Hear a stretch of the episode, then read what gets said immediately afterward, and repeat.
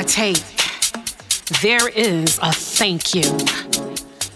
Yes, I am very thankful to be amongst the land of the living, and I'm not ashamed to say it.